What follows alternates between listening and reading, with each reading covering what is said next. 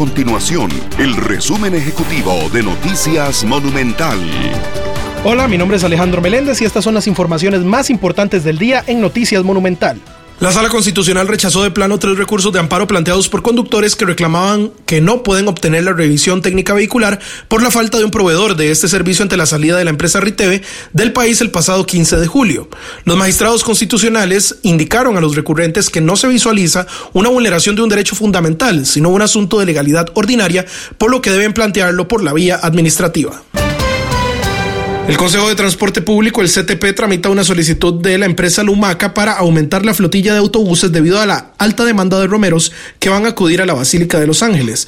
La solicitud es para ampliar 123 unidades del 29 de julio al 2 de agosto y lograr un total de 221 automotores operando. Estas y otras informaciones usted las puede encontrar en nuestro sitio web www.monumental.co.cr. Nuestro compromiso es mantener a Costa Rica informada. Esto fue el resumen ejecutivo de Noticias Monumental.